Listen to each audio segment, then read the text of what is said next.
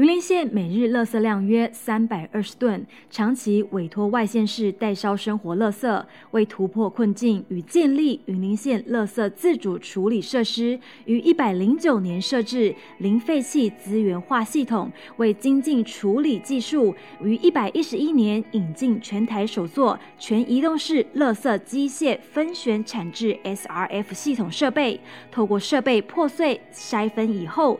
制成固体再生燃料 SRF 替代部分生煤，一公吨 SRF 可取代零点七二公吨生煤，并可减少一点二八吨的碳排量，达到减碳减煤。同时，强化地方垃圾自主处理能力，使垃圾能源化，将云林建构成一座资源永续、循环乐活的城市。以上为云林县政府广告。欢迎回到风传媒 Podcast。你现在收听的单元是热议华尔街，每个礼拜四带你了解这一周《华尔街日报》的要点新闻，帮你迅速补充营养，看懂世界财经大小事。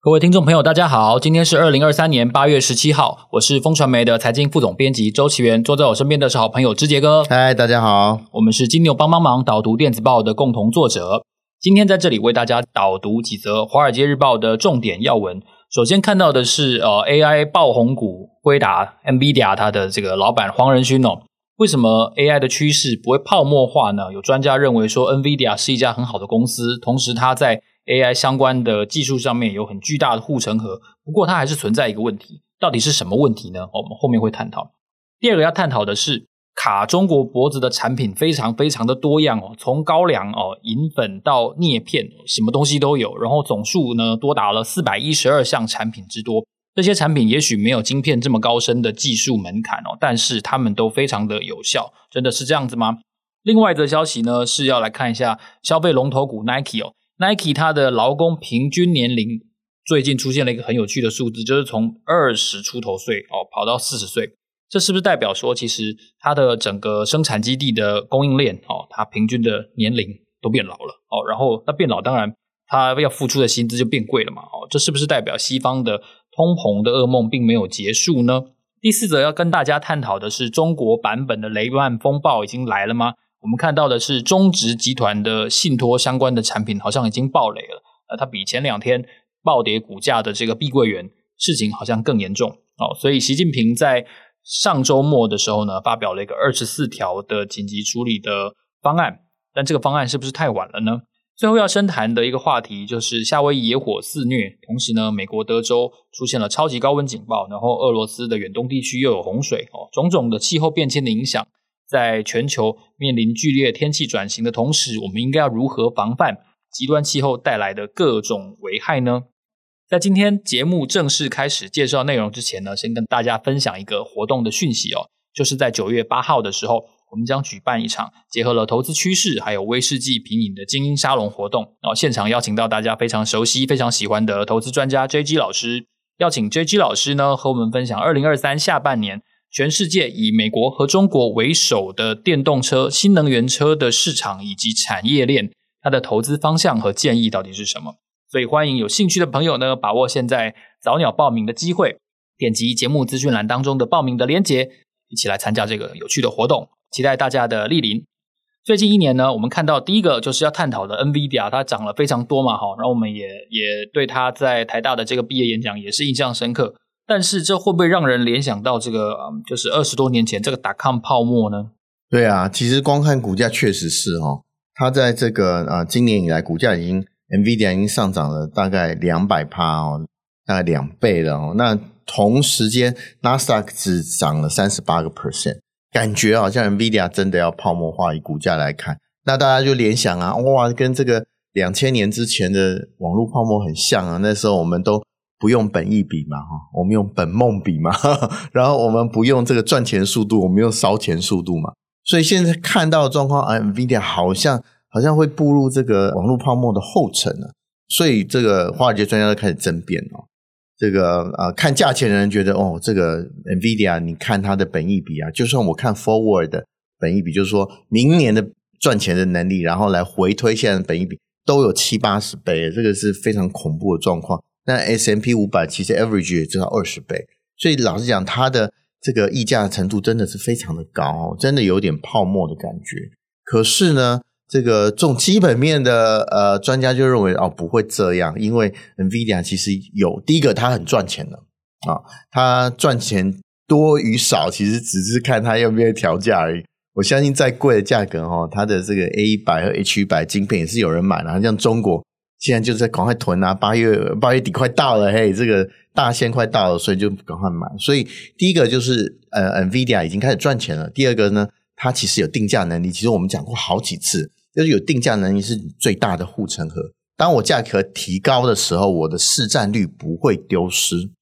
当我价格变低的时候，我可以把我竞争对手甩出这个市场外，就像是 Tesla 一样哦。Tesla 一降价，在中国的所有的电动车其实就哇哇叫哦。这个其实就是护城河。那 NVIDIA 现在有这个实力了哈。你如果问我的话，我比较偏向这个基本面的专家来看的啦。那 NVIDIA 确实有非常宽广的护城河，它的呃生态系目前也在日渐形成当中。大家看到 NVIDIA 其实现在有在非常多大专院校哈来这个做一些 certificate 啊认证啊，其实就是在建立它生态系。那生态系呢，在我们一般人以外的，比如工程师界，已经是非常非常的这个根深蒂固了。一般人用不到嘛？对，可是就像 Adobe 在 Designer 上面一样哈，所以 NVIDIA 已经不是个硬体公司，它是软体公司，所以护城河不只是只有硬体而已哈。那软体其实。也护城河也非常宽广，所以你要说，哎，它会像 dot-com 的泡沫一样这样子突然就不见了哈。我们其实以前听过的话，这个起源还是有点年轻啊。dot-com 泡沫的时候，小弟呢正好入行，所以我们很多这个啊、呃、那时候 dot-com 公司都不在，比如以前有一个叫 Pat，几乎都不在了，对，很多都不在了，对，就是 Netscape 都不在了哈。那我们以前最大的现在的 Google 啊、呃，以前。三十年前，Google 叫 Netscape，这现在都不在了哈。所以说啊，我觉得 NVIDIA 应该不会步上这个后尘。可是呢，它的股价哦，确实是太高了。我们看到啊，这个礼拜哈，这礼拜的礼拜一，其实它做了修正，快接近掉到四百块以下。可是隔天就马上拉起来了。那我们看看这个，其实股价不是基本面决定的啊，股价其实是资金啊，然后筹码决定的，所以基本面只是 one of factor，就是其中一个因素而已。好，那我们要看股价呢，其实要看其他因素才能决定股价的走向呢。那 NVIDIA 基本面，我觉得至少这个保障护城河够宽广，我觉得不至于啊步上 dot-com 的后尘。是，那谈完了这个 NVIDIA 之后呢，我很好奇就是说。为什么银粉跟镍片对中国来说，嗯，它是一个存在依赖的事情？就是它这种东西应该是可以自己生产才对，它不缺啊。哎，对啊，哎，你还没讲到高粱呢。我看到、这个、高粱他自己也有啊。对，我他自己也有，可是他大部分他这个三分之二的这个白酒酿白酒高粱，竟然是从美国进口，感觉好怪哦。哎，我们也不知道我们喝的茅台会不会 会不会掺了这个美国来的国酒国酒茅台，竟然是这个。居心不良的地美帝主义，真的耶，是美帝主义来的。我相信这个呃，那个小粉红看到这个新闻应该会爆炸。我觉得这个新闻搞不好在中国 会被禁啊。因为我们本来就听不到它。不过这个是一个很有趣的研究哈，这个是难得会有这么好有趣的研究。其实这个研究员是他是针对二零二二年全球贸易的数据哦进行研究，结果呢，他就爬梳的结果呢，发现大概。全球哦，西方阵营有四百一十二种的这个呃产品，它对于中国的这个食衣住行是非常非常重要。也就是中国依赖这些的这个啊盟友的进口依赖度达到七成，我觉得这个是非常恐怖的状况。如果你细看它的细项的话，你更会觉得说哦，原来这些小东西。竟然也可以变成中国卡脖子的武器，譬如说刚刚起源讲到银粉，银粉用在哪里呢？其实太阳能板会一定会用到银粉哦。那这个银粉呢，其实大部分中国做太阳能板，大家知道中国太阳能板是非常的厉害嘛，哈，光伏产业是中国现在的这个当红炸子，也是害我们这个台湾太阳能产业血流成河的元凶哦。那这个它用里面用的银粉，大部分都是来自于日本。那镍片大家就不用讲了，镍片其实现在在这个大电力时代是很重要的，这个等于是战略型物资，它其实都是来自于国外哈，或者是西方阵营，有四百一十二种这样的小东西，从高粱啊哈到银粉到镍片，其实都掌握在外国人的手里。意思是说，如果这些断了供给的话，其实搞不好这个中国的这些酒鬼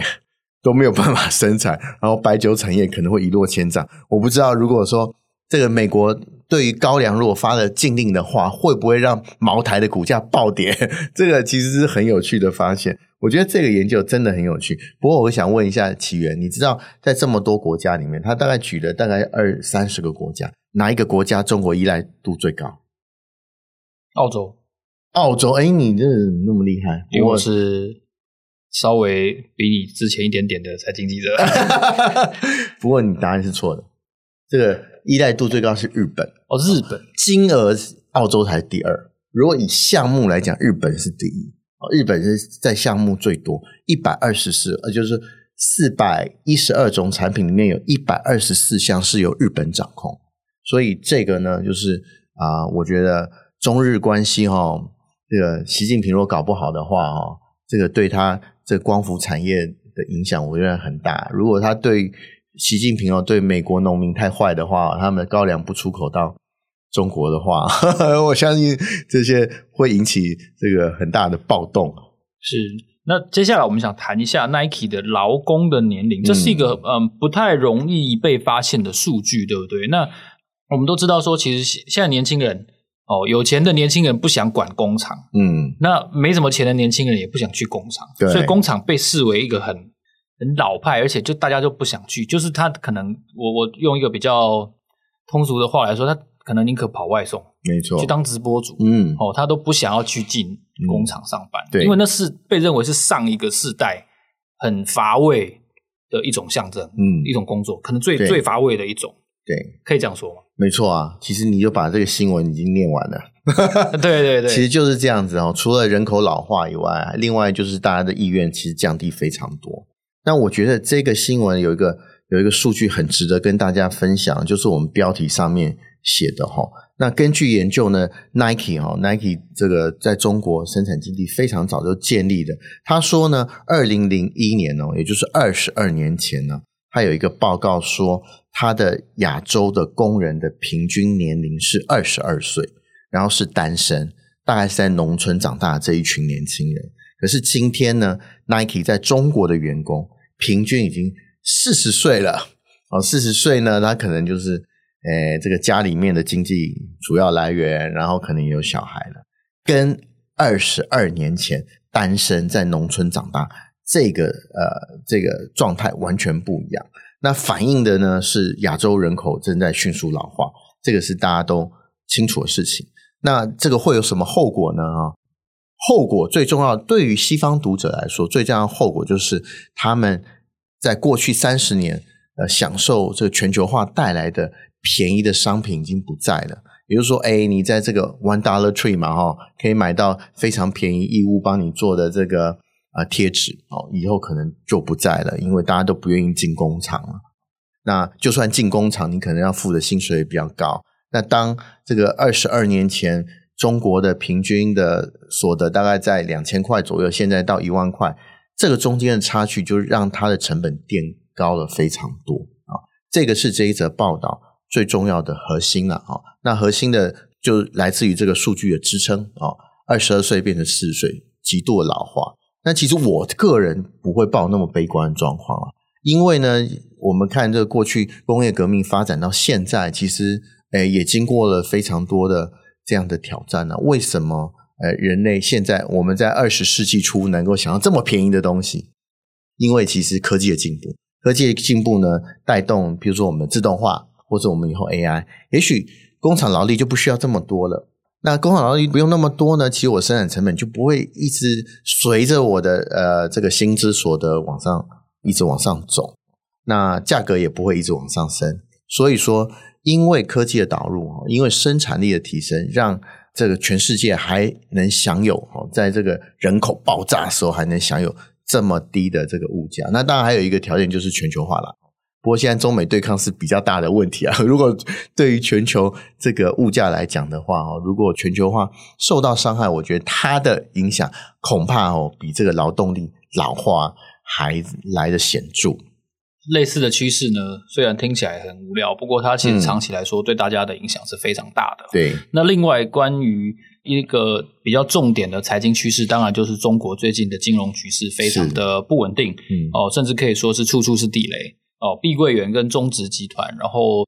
两年前的这个恒大集团，哦，它都是非常大规模的。然后再加上中国本身现在，比如说 CPI 成长率是负的啊，对，哦，然后还有可可能美国对它的种种的钳制啊，嗯，所以都构成了中国经济信心不足对的一个趋势。那信心不足本身就容易让投资人采取保守的决策嘛，没错。所以这些原来比较啊、呃、高风险的产品就会爆。这也是很合理的的一个演变。没错，这个礼拜呢，其实是中国周哦，特别是对于投资人来讲，你一定要关注的地方就是中国哦。从周末周末的时候，哎，我们上个礼拜其实有讲到碧桂园的那个付出利息的事情嘛。对。不过唯一的好消息就是，它这个利息得到展延，三十天的展延，这个是比较好的状况。其实我们上个礼拜就已经看到中国的危机四伏了，对碧桂园这个缴不出利息的事情是其实蛮大条的，六七亿台币而已都缴不出来，这个是一个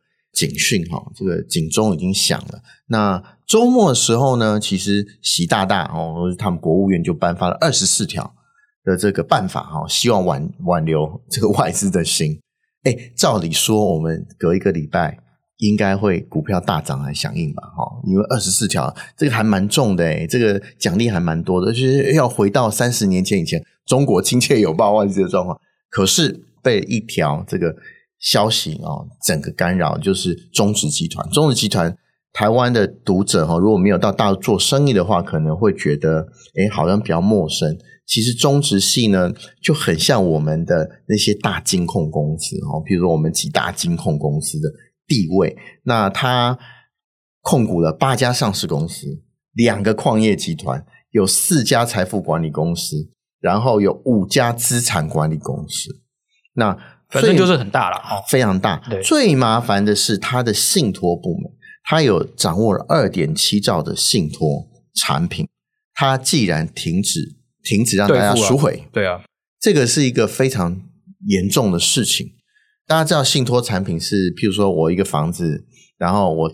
委托信托公司，哎，这个房子暂时就是信托公司保管了，就名下不是我王之杰的，是信托公司的。然后今天我要把这个这个信托产品，然后说，诶，我要把这房子拿回来，现在不行呢，信托的其实影响更大。那中植集团大家就不用讲，我们刚刚这个里里扣扣讲了这么多他的事例，所以。在这个啊中植系可能爆雷的这个新闻的状况下面，原本这个习大要用二十四条来振兴中国经济的想法，其实整个被这个中植系的破坏。那中植系破坏为什么？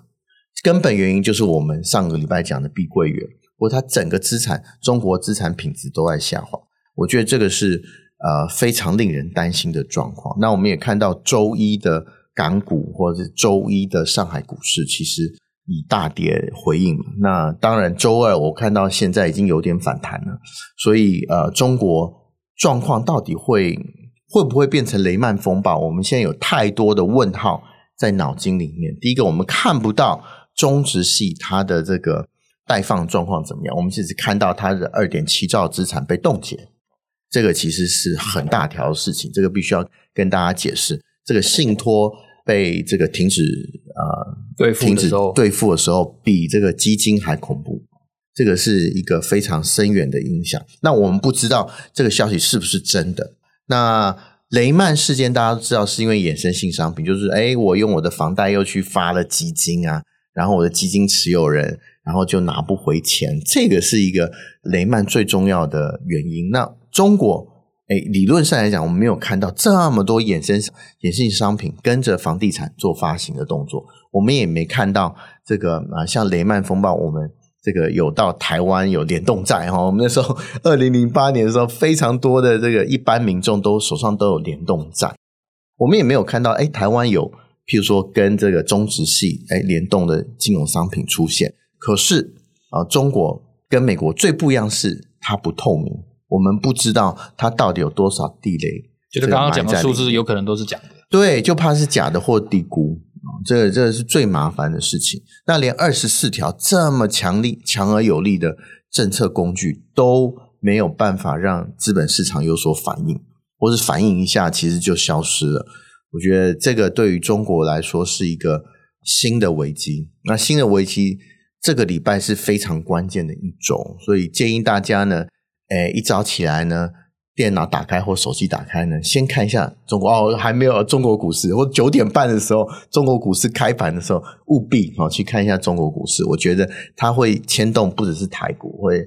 亚至少亚洲盘一定会一定会有联动状况。所以这个礼拜呢，八月这个十四号这一周呢，其实对于投资人来讲是中国周，所以大家必须要密切关心这个中国，特别是中植系啊，碧桂园。这个连带效应会不会造成呢？这个雷曼风暴的这个后果，我觉得对于投资人，不管你在哪里投资，都是非常非常重要的新闻。气候变迁不只是一个名词，它同时也是一个动词。最近这几年，全球各国都看到了剧烈天气转型的现象。究竟要如何防范、如何因应极端天气事件所造成的灾害呢？其实这是一个全球都面临的一个棘手课题。所以本阶段的深度对话呢，特别邀请到新北市消防局检任技正黄帝胜黄博士，以及天气风险公司的廖瑜婷协理两位专家，和我们来深谈一下，究竟天气转型对于人类、对于社会可能的冲击，以及我们要如何引领。让我们跟两位专家打个招呼。Hello，博士你好。啊，主持人你好，听众大家好。Hello，协理你好。你好，你好。是，首先我想先请教一下，其实气候异常，我相信最近这几年哦，大家听众朋友应该都非常的有感。美国财政部最近也在报道当中提到说，其实与气候相关的风险跟气候相关的产业，它的挑战其实是非常巨大的，所以它带来了一个流动性的风险。我想先请教一下，台湾应该要怎么看待这样子的风险呢？协理，因为哈，这个全球系统、天气系统啊，都在剧烈的变化，那么导致不稳定和极端气候事件可以说频传哦，那么超出了过去的经验所及，所以目前看起来的话，保险公司理赔的风险增加的原因呢、主要是来自这个天气类型的灾害，那变得更多，而且呢更加的严重。是。那么当然了，从我们一般民众观看的这个预报的角度来看哦，因为接受到更多元化的气象观测资料，那么很容易啊就会误以为说这个单一预测模式失准，就觉得天气预报不准。但其实事实上，随着这个科技的进步的话，这个电脑模拟的准确度啊，事实上呢是已经大幅提高。所以说呢，以我们这个天气风险公司团队为例哦。在兼顾品质和完整性的情况之下，我们目前的技术呢，是可以在降雨前的一到两个小时，来精准的预测降雨的区域、降雨量，还有持续的时间。那我们呢，配合我们这个新北市政府的一些灾害应变的作为，已经有能能有效的可以降低我们民众的灾损。是，谢谢协理。我想请教一下技正哦。我们现在看到，光是今年就有很多类似的事件出现，像韩国有一个暴雨嘛，然后造成他们总统必须要赶快回来探视。那同时呢，台湾最近的这个卡努台风也造成相当大的雨量。然后前年就是二零二一年的时候，其实郑州市有一个相当大规模的淹水。然后前前几天刚刚好就是没有到台湾来的这个台风呢，也在中国大陆的河北省也造成相当大的灾情。所以你看我这样子。一举就至少有四五个例子之多。那新北市是一个呃幅员非常大的城市，那类似的灾害，我们应该要如何的应变呢？哦，这样子哦，我们从这个灾害的经验来谈了哈，就是说像这几个台风哦，像像这个七月份的这个杜苏芮台风哦，是它虽然经过台湾，但是事实上它没有对台湾造成重大影响，而是，是哦跑到这这个大陆去，对这个环流造成的重大的。雨势哈，大豪雨，像刚刚主任讲这个卡努台风也是一样，经过我们台湾北部，反而对我们新北、台北北部也没有造成重大影响，也给大家赚了一个台风假。对，但是哈，它这个对于反而后面对于这个南投、高雄这个环流进来，造成这个大豪雨。所以说，我们台湾哈，这个对于这个风呐，哦，台风来的风，事实上的影响相对的较低哦。会造成这个路树啦，这个广告物招牌啦，哈，这个音架啦、工程威力这些的灾害哦，这个灾害以外，事实上我们最影响的是是水水的部分。所以我这边针对就是说，这个我们台风还是说豪雨，还是刚刚讲这个极端气候，我们这边常常在这个夏天有这个短时强阵雨的部分哦。我们新北市政府在这边的因应作为的部分，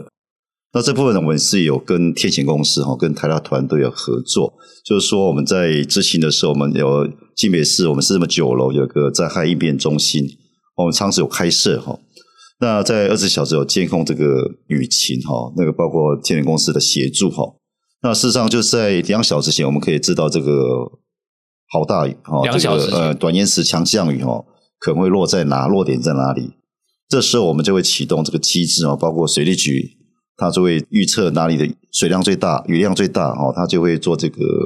排水系统哦，这个抽水机哦，提早在抽水去清淤沟等等哦，这作为包括公所，那我们交通局、警察局、公务局、捷运局哦，消防局都会进驻。来监视哦相关的这些设施系统有没有损害？是。那区公所也是要同步开设的哦。那进驻单位我们是当然现在都科技化了，我们有一个系统叫做灾害管理咨询系统，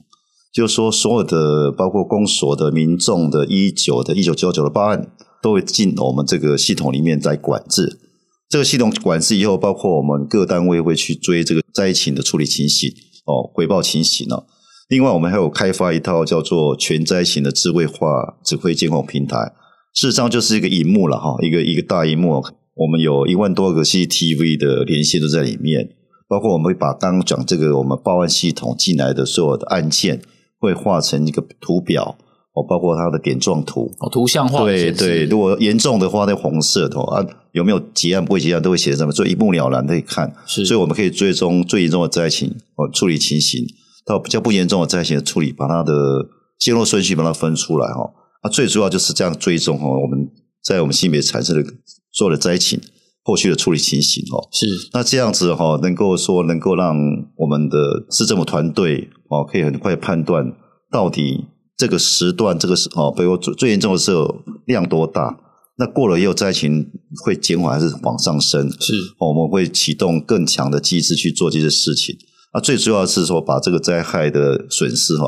把它降到最低。啊，这也是因应这个全球剧烈天气转型下这个异常降雨所带来的冲击哦，跟这个对民众的保护的一个作为。是，谢谢记者。我想接下来一个问题要探讨了，就除了极端台风啊、降雨这样子的问题之外，还有一个问题就是热哦，炎热对今年的台湾人来说，我相信是非常的有感。我相信就在录音前几天哦，一个周末假日那天，我记得好像。体感然后四十度以上，我就觉得非常不可思议。我就跟家人讲说，怎么可能？我们小的时候，哦，三十五度就会上新闻了。现在很 原来体感要四十度以上才会上新闻，这是一个很不可思议的一个现象。其实《华尔街日报》先前的一个报道就有提到说，根据欧美的数据呢，如果气温上升的话，其实这个跟整个劳工的生产的效率是成反比的，因为很多施工现场它是不能开冷气，或者说根本没有办法设置空调，所以极端的炎热对于经济、对 GDP 是有负面影响的。那我们也看到这样子的全球的温度的分布呢，可以说变成了深红色。今年的六月呢，是全世界哦，从一九七九年以来世界记录世界上最热的一天，这是一个很很异常的现象，就好像这么多。短时间的强降雨突然很密集的出现在东亚各国一样，所以我想请教一下黄继正，现在我们如果面对炎热这件事情，在食物上应对的做法是什么？哦，对，就像主任想的哈，这个大家感觉温度越热，事实上所有的报告都这样讲哦，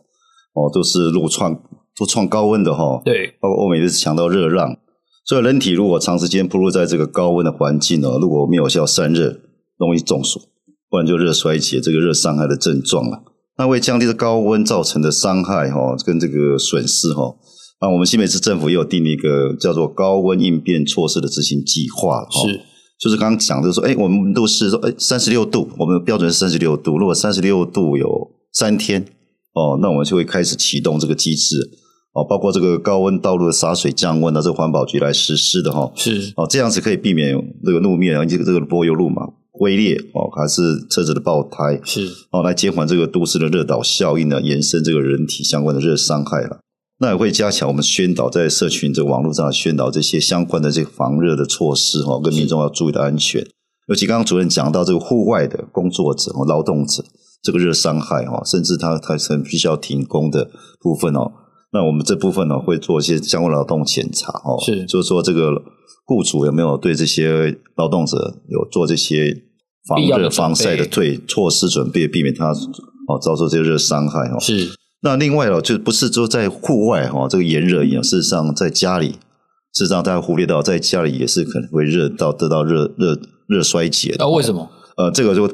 呃，这个有一个报道，就是日本哈，最近日本也是热浪哦，那很多。独居老人哦，年长者哦，因为他们本身体身体的机能哦，对热的调节比较差。比如说温度太高，他可能热衰竭；温度太低，他可能失温。那日本的电费啊，又比我们台湾贵了将近三倍多哦。所以独居老人他基本上已经没有生产在赚钱的能力了嘛，所以他很省钱，所以舍不得开冷气啊。开冷气，所以在长时间在家里哦，造成自己热衰竭。所以在日本这方面。的救护量哦，甚至造成这个独居老人的伤亡会增加哦哦，这也是我们会对这个列管的，我们都有资料列管这些独居老人哦，我们社会局哦跟公所哦会去了解哦这个老人在家里的情况哦哦，必须提供他的相关的服务措施是哦。另外的话，除了这以外哦，就是说，哎，你绿地很多植栽了哈等等都是要保护的，所以我们这些要去浇灌。相对的这样讲，我们都有统计哦，大概。这个急救会增加，因为热的关系啊，造成这个中暑啊、热衰竭等等的哦，所以我们在加强我们消防局跟医疗机构之间的这个医疗照护，也是特别